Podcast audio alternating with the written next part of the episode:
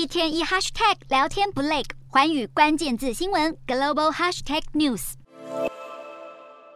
南韩空军 F 十五 K 战机飞越全罗北道外海上空，投射两枚 JDAM 空对地联合定向攻击炸弹。炸弹经由 GPS 系统导引后，精准炸毁无人岛射击场上的目标物。这是八架南韩与美国空军战机四日在黄海海域进行了一次联合攻击编队演训，而他们罕见进行实弹炸射，就是要回敬北韩十个小时前发射的远程导弹。除此之外，美韩陆军也在五日一早朝东海发射四枚地对地弹道飞弹，展现遏制北韩挑衅的联合应对能力。同样大受军力因应北韩导弹威胁的还有日本。日本与美国空军共十二架战斗机，四日在九州西侧空域进行联合操演。日本防卫省声明表示，北韩发射飞弹飞越日本上空，显示日本周边环境已经越来越不安全。而本次的演训，部队迅速采取行动，应对任何状况的坚定决心。自卫队提升戒备的同时，日相岸田文雄也在四日晚间紧急致电美国总统拜登，讨论北韩频频试射飞弹一事。两人热线二十五分钟期间，一致谴责北韩行径是对国际社会和平稳定的重大挑战，并再度重申美日韩三国加强防卫合作，达成更大的核阻力，朝着朝鲜半岛非核化的目标前进。